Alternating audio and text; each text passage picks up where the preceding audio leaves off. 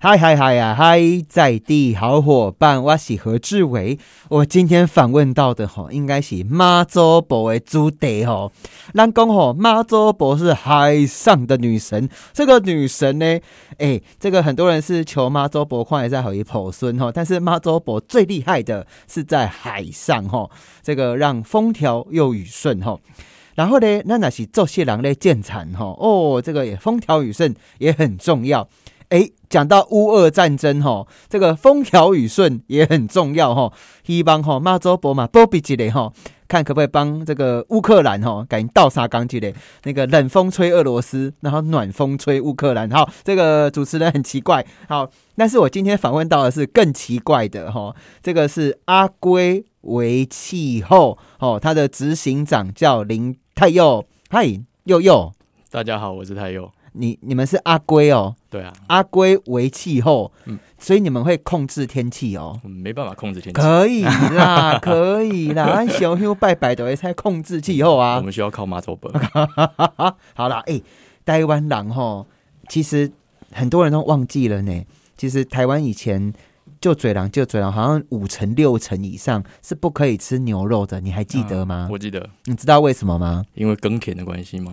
牛要干嘛？耕田。对啊，所以母汤他是既然都帮我们工作了，对，这是一种感谢嘛。丢母汤不可以说咖喱进产进进诶，然后结果突然变牛排这样子哈。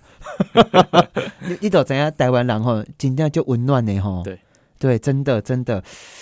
可是我这边要先自首一下，就是我我跟我哥都会偷偷吃牛肉，对，然后这个还有我的姐姐也会，表哥啊表姐大家会都很喜欢这个，希望我们的长辈没有偷听到哈，不然 我会被念。好，我们今天问问到的不是问到的哈，哎，可不可以自我介绍一下好不好？好，我是泰佑，那我们创立的这间公司叫做阿贵伟气候，嗯嗯，我们提供的是农业科技。那我们希望能够借由物联网的感测器演算法，来协助我们农民的种植可以更加的方便以及高效，去应应现在的气候变迁的情况。哎，这样听起来很高科技呢。可是农民怎么懂你们在干嘛？哦，这就是我们要努力的。我们其实过去看到很多这种呃电子业或者资讯商所做的偏向是从他们的地点的方向出发，可是问题是农民看不懂。嗯，农民看得懂什么？你知道？看得懂农民力。我们很努力去。靠近农民力，或者是我们想要找到更多的传播的方式，让农民可以理解我们在讲些什么。所以你们就是现代版的农民力，是这样子吗？这是我们的目标。真的哦，哎，农民力到底都在讲什么东西呀？讲传统的那个农民力哦，下面一起准在结婚呐，哈啊，帕金啊，啊，不是无帕金啊，然后供卡称无啦，这无什么下面时准在进产呐，哦，然后什么时候可以剪头发啊？哦，结婚嫁娶都看农民力，对不对？对。所以你们想要立志要当现代农民力哦，对，而且是更克制化的，克制化，对，嗯，其实大家可以想象哦，其实农民力就在告诉你说，你在什么时候适合插秧，你插了秧之后，什么时候可以去施肥、会抽穗、会收割，那这个其实就是过去的经验累积嘛，过去的天气长什么样的，所以你会在什么时候做到什么事情。可是事实上，你可以想象啊，一本农民历它发行全世界。你怎么可能全世界的天气都一样？哎，真的，真的，哎，哇吼！其实我很爱喝咖啡嘛。好，几粒酸，哎，靠东边种出来的，跟靠北边，嗯靠北边好，好，东边跟西边种出来的，对不起，刚刚怪怪的哈。这个种出来味道喝起来不太一样。嗯，没错。因为像譬如说日照的差别啊，日夜温差啊，风速啊，这些都会影响到作物的生长。哦，好，那我现在直接挑战了，你们到底可以帮农民做些什么？做些人 也在做些哈。好，结果你们做出来结果会是什么？嘿好，我们的结果就是我们想要帮你找到嗯最适合你这个地方种植的时间。嗯，我们举农民力这个例子来讲啊，过去像呃农民力告诉我们，可能十二月底一月要插秧。在美农这个地方适不适合？美农，对，我们现在跟美农农会有蛮多合作嘛，两千多块田，四百多个农民。那什么时间点在美农这里是最适合插秧的？如果我在十二月插，我在一月中插，我在二月中插，哪个时间点产量最好，品质最好？这是我们想要去帮他找出来的。嗯，而事实上，我们可以拿到这个地点过去四十年气候资料，我就可以知道在这个时间点去插，它所经历的风险有多少，然后它的可能性有多大。哦，所以你的意思是，你可以拿到很多地方的大数据，没错，然后这个大数据累积起来之后，帮农民来做一些预测。哦，下面时阵进物件是上好、上丢时的时间。诶，刚刚除了看到说，呃，插秧，你还是茶叶，你也可以哦。嗯嗯，花开花也可以哦。对啊，讲一下你们神奇的案例好不好？其实像这样子的一个模型或者是呃应用方式，可以用在很多地方。嗯比如说像我们最近跟客委会的合作，他想要去做一个童话的预测开花模哦，型，桐花好浪漫哦，真的那个我朋友啊，这好几个都在童花季的时候在那求婚成功哎，真的那个花安那卡底下，然后他老婆现在的老婆洗头发洗得很干净，头发的花香搭上那个桐花慢慢飘下来，画面真的很美 啊，。就金瑞奇啊呢，啊金瑞奇以后就生小孩啊，对不起，金瑞奇一熬求婚，后来生小孩，刚刚漏掉一个 求婚，对吧、好讲桐花好不好？来讲一下，像刚提的这个案例，那你嗯什么时候要去求婚，是不是很重要？你要知道什么时候花开的最大、最美啊。嗯哼，那过去其实客委会其实就有注意到这件事情，以前都是用自工回报嘛，那慢慢去用经验去推。可是，在我们看到像日本，它在推这个樱花开花时间，它本来就有一个模型，然后有一个网页可以告诉大家。嗯台湾其实也可以做这件事情啊。哦，嗯所以我今嘛听乌啊啦，你们等于就是帮农民在算命的人都丢啊，哎、大概是这样子。大概是这样子 哦啊，你们可以收集很多科技的数据，然后呢，数据收集起来之后去算。诶，我我我刚有看到一个，我还蛮喜欢喝茶的哈、嗯。嗯你们有跟这个包种茶的故乡、啊平林平林哦，对，哎，讲一下这一段故事好不好？好，在平林这边哦，其实大家可以想象哦，茶园大家都在山上，那茶农们可能就住在山下，茶农们就会问说：“哎、我今天到底要不要上去工作？嗯我要知道山上的天气啊。”嗯，那很多时候我们看天气预报，视讯啊，给他视讯，哎、叫那个茶树，哎、茶树啊，按下去接电话，赶快可以开视讯啊，是。不行啊，哎不行，志伟哥提到的其实是我们其中一个方案哦，就是我们现在在天上，在山上我们的茶园，我们就建了一个气象站。嘿嘿嘿，它可以哦随时知道雨量、风速、风向、光照等等。嗯我们还建了一个缩时摄影，你就可以随时看到每一个小时会传一张照片，哦。它现在到底有没有下雨啊，长得怎么样啊，等等的。那这些东西都帮助茶农去掌握我今天到底可不可以工作。然后现在就算采摘了之后，因为呃前一个晚上下了两个小时的雨，所以他可能就呃在烘的时候要多烘一点时间。嗯这都是他们可以做的。那除此之外，我们再去结合这个气候预报，他就可以知道，哎、那接下来明天哪两个小时可能是有降雨之间的空档，我可以在那个时候上去工作，这都可以帮助他们省下很多的呃来回往返的时间，然后让他们在茶园种植上可以掌握的更好。嗯，了解了解，哎、听众朋友，公牛这个 David Day 哈，其实学问真的很高哎，因为你一样把叶子拔下来。哎、你不知道到底它湿度是多少哦？啊，这个湿度是多少？那、你们怎么会知道？你们怎么怎么用靠什么东西去知道的？这很多时候就要看跟这个农改场的专家们去合作。哦，我们跟像平林这边的话，跟茶改厂的专家燕硕，我们就有蛮多合作的。嗯那在过去，你前面下了一个小时的雨，下了两个小时的雨，空气湿度有多少，会造成你烘干的时候要用多少时间？嗯，这个其实都可以慢慢把它累积下来的。听说这个采茶人哈，嗯，茶叶哈，讲个油啊哈，被摘下来，被搬这个地比地的时阵哈，搬回来有一个味哦，那个味道叫什么哈？他们会说陈阿鼻，陈鸭味嘿，不是那个槟榔诶陈鸭味哦，是那个，就是哎、茶叶很神秘哦，对。就是说你搬回来的时阵有些陈鸭味，嘿，陈鸭味那是丢啊，就就赶快要采收了，是不是？很神秘，是不是啊？真的。听，说他们这个在山上种茶的人都很多美感呢，真的，什么有一些盒子啊，或者是有一些地方不能踩哦，然后有一些走路的方向都很讲究哦。哦，真的哦。然后像日本人有没有在种那个抹茶？嗯他什么一起什么起雾之后，还是怎么样，就要拉个黑布把它盖起来。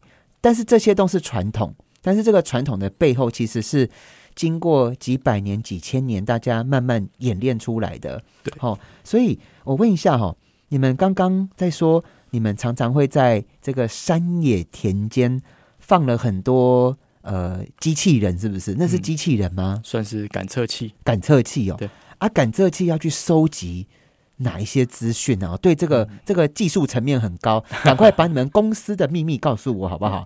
哎好，我们比较常用，包含像气象站，气象站它就包含有风速、风风向、嗯雨量、光照、空气温湿度，嗯嗯嗯，然后除此之后，我们还会观测土壤，它就包含有土壤的含水量，就是在天上的这些水汽呀、对。哦，日照啊，哈，对，然后时时刻刻你们都在收集，对。所以那个当我种下了那一棵果树，哈，我就开始知道说那棵树它现在的环境如何，嗯，而且还会跟我讲话，对。所以你们等于是让水果、让茶叶、让丢啊可以跟你讲话，哎，没错。讲说我感觉如何，How do you do 这样子，How are you 这样子哦。我现在过得好不好？我预计这个哎呀多久会长大？等一，下，我根本就不觉得你们是农民力啊，你们根本就是让那个植物的通灵人呐、很有趣啊。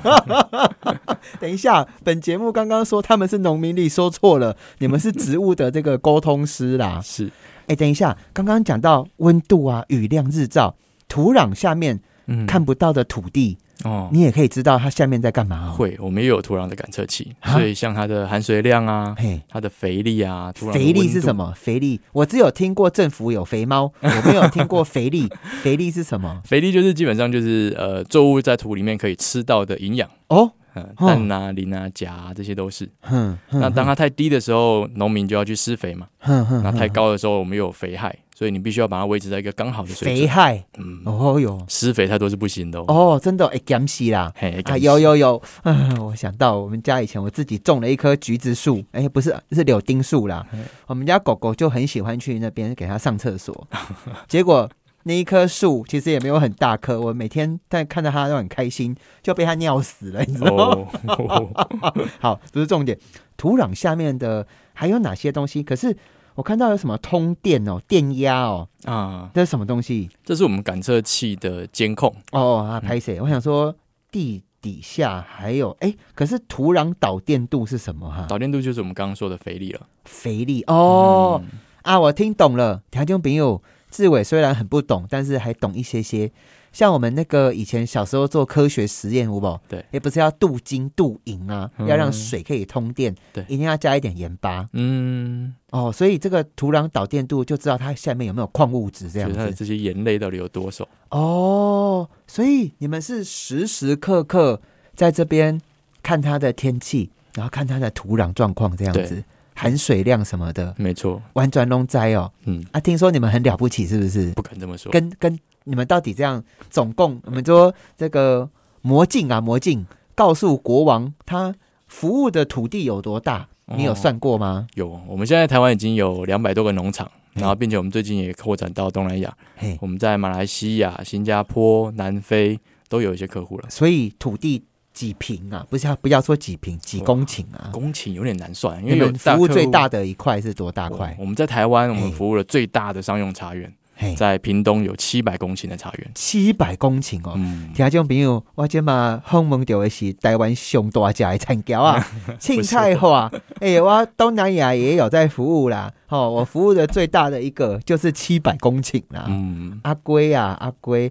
所以你们是一个新创公司，是然后你们你们生日不是不是生日，你们诞生多久了哈？我们在二零一七年底开始做这件事情，所以大概大概五年了。五年哦。嗯，哎、真的好像蛮了不起的。好，我们休息一下，马上回来。嗨嗨嗨，在地好伙伴，我是何志伟哈。今日咱后门的位是阿圭为气候，嘿诶，这个执行长佑佑林太佑佑佑。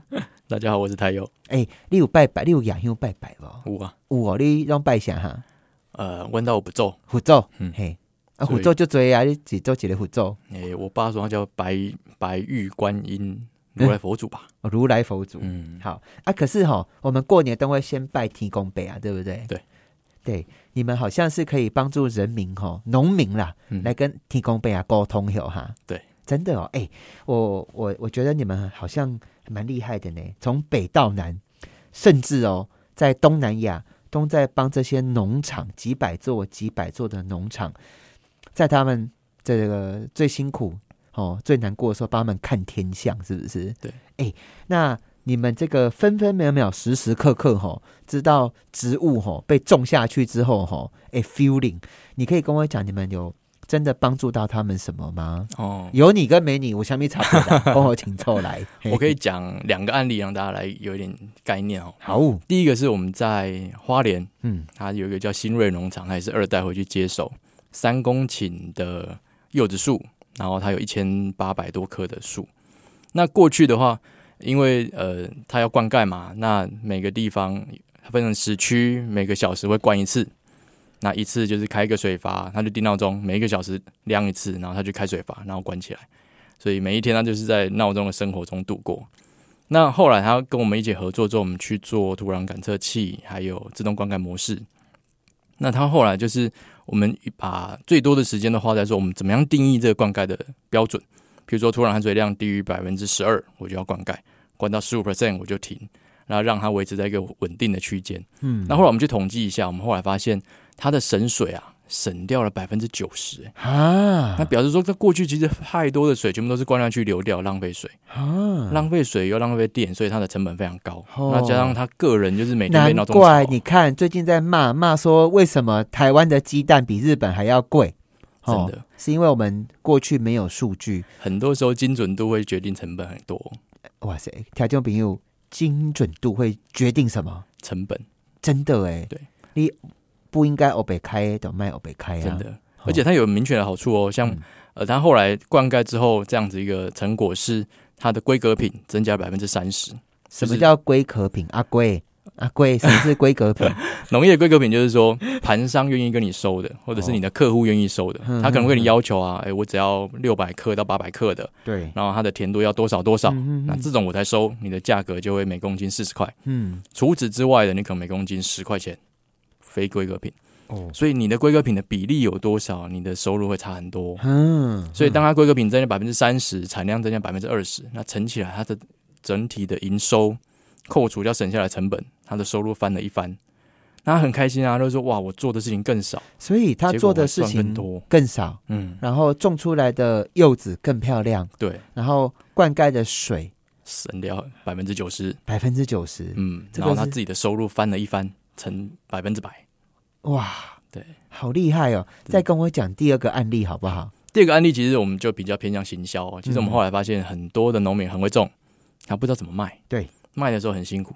那原因是因为农业的农产品本身就有一个天生的缺陷，我们做很多事情都要解决这个缺陷，就是它是大量同质性的商品在同时产出。嗯嗯。通常我们要卖东西，遇到这种情况就非常痛苦，因为它就会造成说，你的盘商跑来跟你讲，哎，十块钱卖不卖？不卖，我去找别人，别人也没差。你们都不卖没关系，你放着慢慢烂，两个礼拜之后你价值归零，我顶多这一季不做生意。这也是农民为什么常常在讲他们很辛苦的主要原因。嗯，所以其实我们就在想象说，我们收集的这些数据有没有办法让农民在销售的时候可以更多的鉴别度？那我们后来跟呃苗栗院里的这个有机的水稻农去合作。他从种的第一天就开始卖他的水稻，他不要等收割就卖哦。哎，他要从种的第一天就开始卖，卖给谁？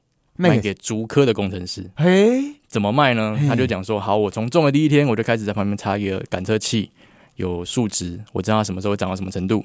我旁边有个摄影机，每天会更新照片。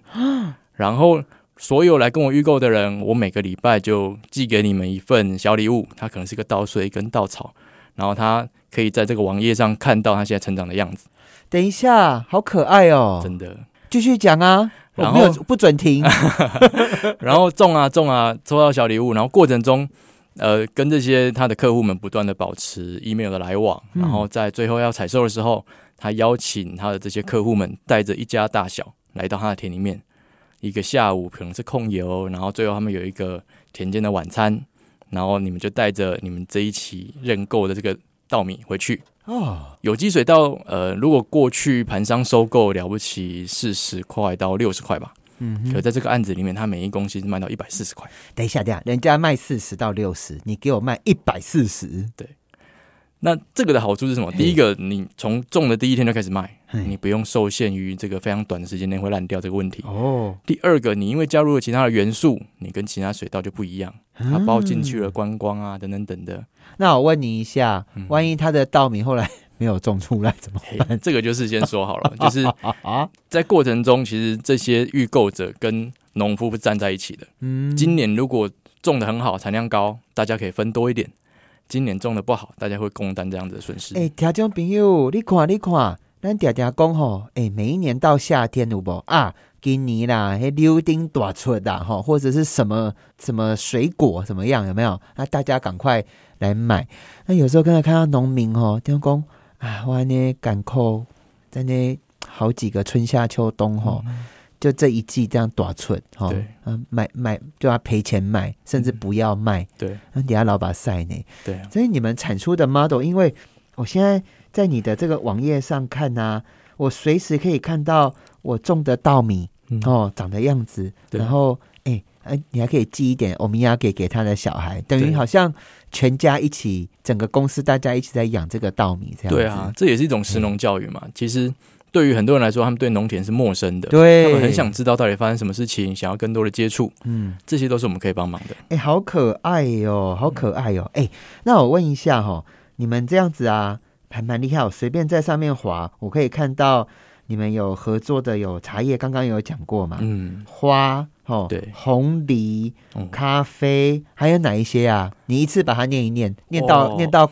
念到还要呼吸两次为止，好多哦，真的有点难记。几百座有什么？对，啊，大豆啊，嗯然后像今天我们去一个新的客户是奇异果嘛，哎，然后我们过去有高阶梨，有青葱，青，葱，对啊，这些从呃禾本科一路到果树，各式各样都有，各式各样。蛮有趣的。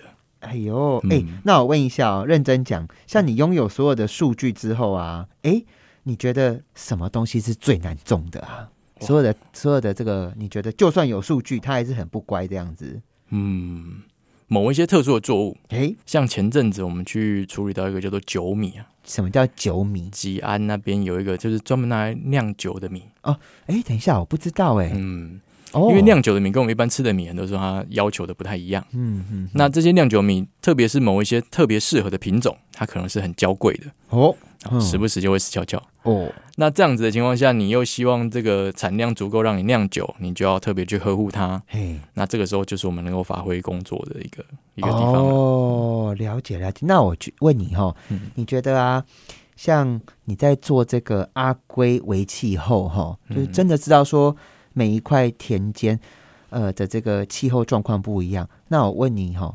诶，多远的距离才会有明显的显著的不同啊？哦，这个就差异蛮大。因为我知道说，像日本在种茶，对，诶，可能像不要讲日本，嗯法国的酒，嗯，诶，嗯嗯，南面的啊，吼，或者是哪一面哦，对一样是一样的一个街廓里面，嗯，不一样的这个方向卖的价格完全不一样、哦，可以差到五倍、十倍以上哈、哦。对，那我我问你哈、哦，有你在台湾这样子在看啊，嗯。有没有哪一些你觉得是真的，一有有你们之后嗯。是很有潜力？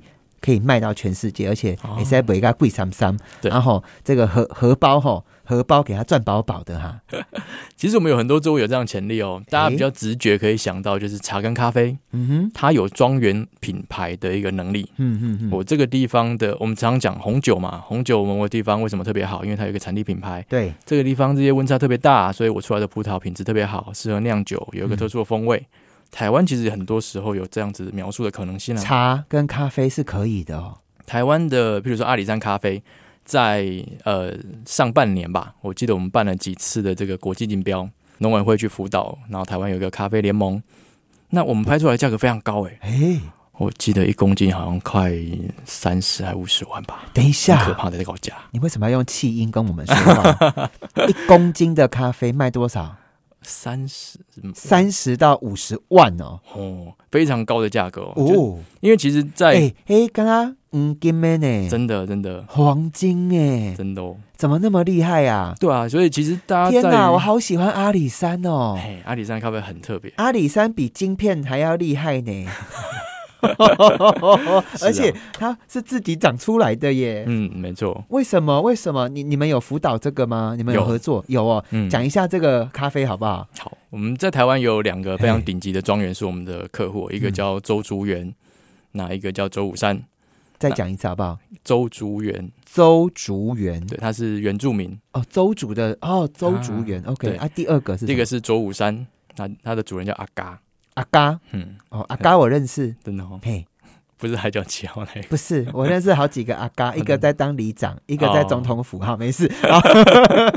OK，那这两个庄园其实都是在国际拍卖价格上拍出高价的。嘿嘿嘿，对那他们特别的点就在于说，它出来的风味或者是它的品种的特殊性。嗯，那其实国际上有非常多的买家就是在专门找这种庄园级的咖啡。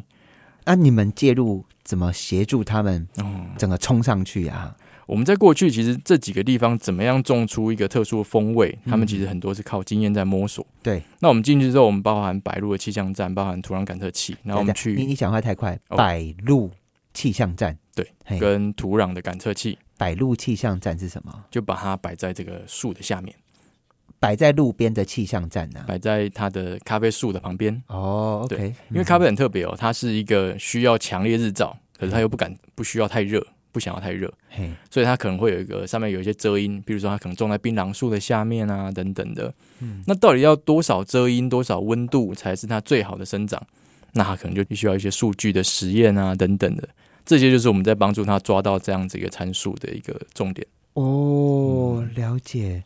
你讲的好简单哦，可是我脑海可我可能不够聪明，不然就太聪明，脑部突然跑了很多东西出来。那我问一下哈、你们呢、在做这个为气候阿龟为气候，我对你们的名字还蛮有。阿龟是乌龟的龟耶，对啊，阿龟为气候，为什么是阿龟哈？因为农业的英文叫 agriculture 嘛，啊、那我们想要有台湾的意象，我就取了前面两个字 agri，然后画了一只乌龟 当做我们的 logo，所以我们从台湾出发的科技农业团队。哎、好可爱哦。嗯，那我再请教你哦，你们是几个人的团队啊？哦，我们现在已经有十个人哦。十个人，嗯，但是可以控制几百几百公顷这样子。，对，所以你们就很简单，把东西做好之后，然后去到真的要下乡，对不对？要下乡。你有下乡过吗？有，，我们时不时就要环岛。讲一下你们下乡的经验好不好？我们其实去了蛮多地方哦，嗯从一路从东部的稻米区、阿里山的咖啡茶园、嗯屏东的茶园，还有热带果树，然后到西部的叶菜类的农场。嗯，我很多时候我都在想，因为我第一份工作其实在华硕当工程师，哦我，就在想，哇，我如果没有创业，我真的很多地方我是不会去像这样子一个一个我怎么觉得你工作好幸福的感觉啊？很累耶。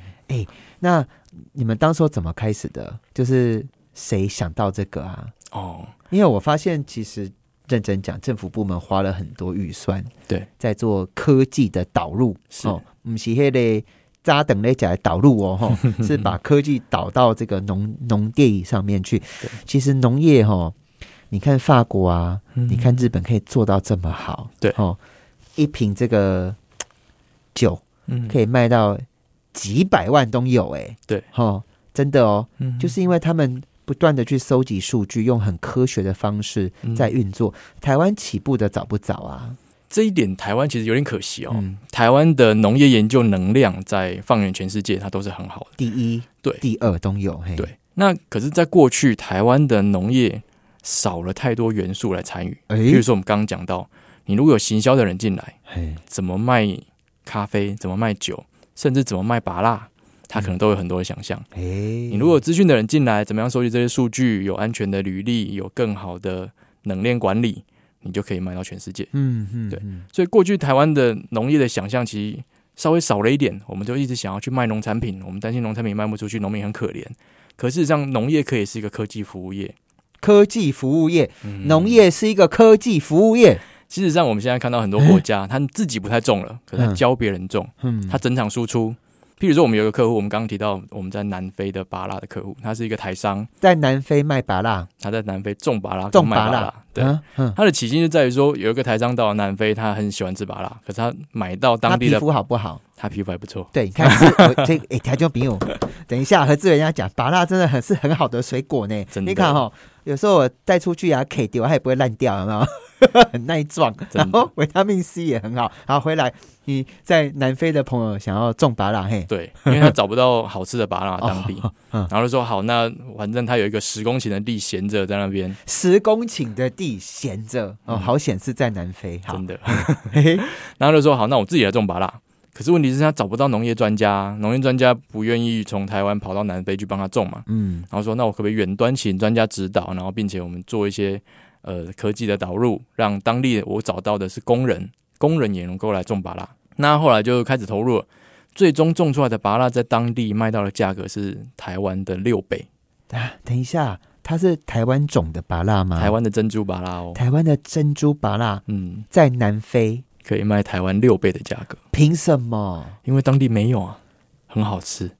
会不会太可恶？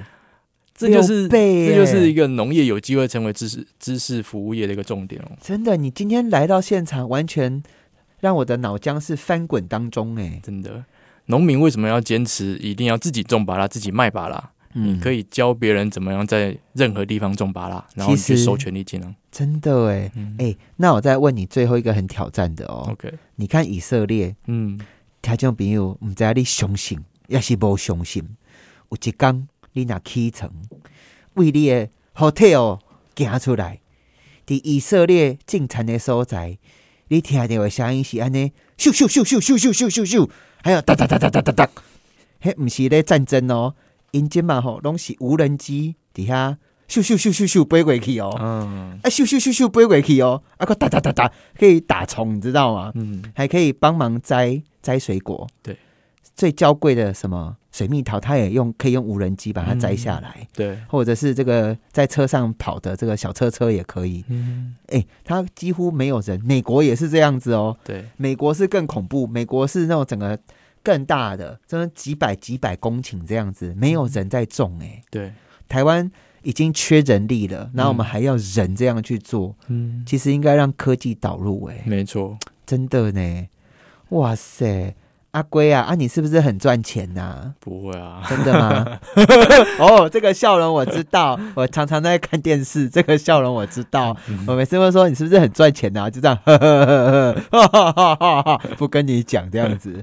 好了，但是我觉得你好棒哦。好，他就比，我们那个今天志伟很开心的访问。我们时间好像不够了，那给你后面的是阿龟为气候的执行长林泰佑。我觉得好像你们从二零一七一路走到现在，然后甚至把台湾的科技的 know how 管理哦，甚至输出到东南亚了，哎，金价就不简单呢。你有没有特别像得金钟奖要跟谁说声谢谢哈？今天留几秒钟给你，我被感谢项目来。我们其实，在过程中遇到很多合作伙伴嘿嘿，包含说像台大生农学院，比如说像农委会、科嘿技处也帮了我们很多忙哦。嗯，所以在这过程中，其实也辅助了我们在这一路上一路走下来，哦这是我们需要感谢的，好啦，还有你也很想跟林爸爸、跟林妈妈说声谢谢，对不对？真的。好啦，好啦，台中朋友，这个，哎，那你们网站我可以买得到好吃的水果，或者是、可以哦？目前没有，没有 啊？我怎么知道去哪里买好吃的好吃的水果或农产品哈？我们其实最近有在筹备这件事情，真的哦可以把我的客户一起放上来，然后让大家可以找得到他们。哇哦！啊，你们服务会不会很贵？像我们有一些朋友啊，嗯，就在七星山啊、大屯山、阳明山啊，它的地也很小哎、可能嗯就、可能几十平这样、几百平这样子哈，大家一起在那边种。你们服务会不会很贵啊？其实我们有准备了各种不同的方案，嗯比如说像呃，如果它整套包含硬体感测器导入，可能一公顷那就需要十万块左右，相对是高成本。嗯，可是我们也准备了像美农农会这种大群体的，每一块田我一个月只跟你收六十块钱台币。哦嗯，六十块哦。对，你看这音啊，我还一开始说咋办啦，嗯没个不啦，但后来跟你讲六十块一个月，你看这是高做行李，他家好都是安尼，但是他家好诶，爱引到好诶所在，还咱呢做些人吼，较勤苦诶吼。啊，今日真感谢我们的佑佑，诶，你的英文名字叫什么哈？York，就知道，好啦，谢谢哦。然后我们今天访问到的是阿龟为气候，有兴趣的朋友可以上网搜寻他们。拜拜，我是何志伟，下礼拜再见。拜拜。